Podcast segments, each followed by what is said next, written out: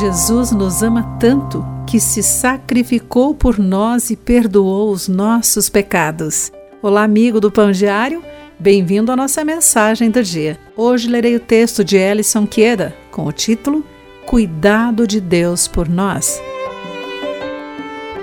Meus netinhos gostam de se vestir sozinhos. Às vezes colocam a camiseta de trás para frente e o mais novo, frequentemente, calça os sapatos com os pés trocados. Geralmente, não tenho coragem de apontar o erro. Além disso, acho a inocência deles cativante. Amo ver o mundo através dos olhos deles.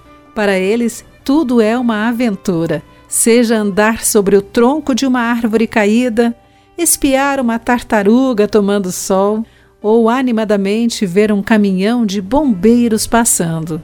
Mas sei que nem mesmo meus netinhos são verdadeiramente inocentes.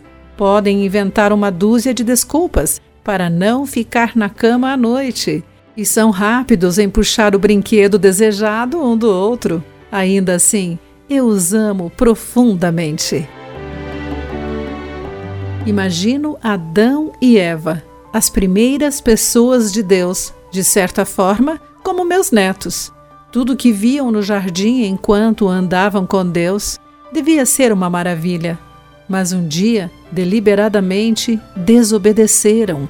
Comeram da única árvore proibida. E aquela desobediência imediatamente os levou às mentiras e culpa.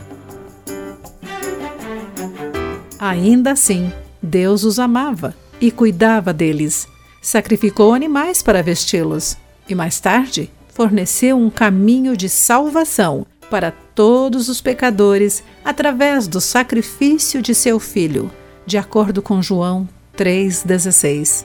Ele nos ama tanto assim. Querido amigo, guarde isso em seu coração. Aqui foi Clarice Fogaça com a mensagem do dia.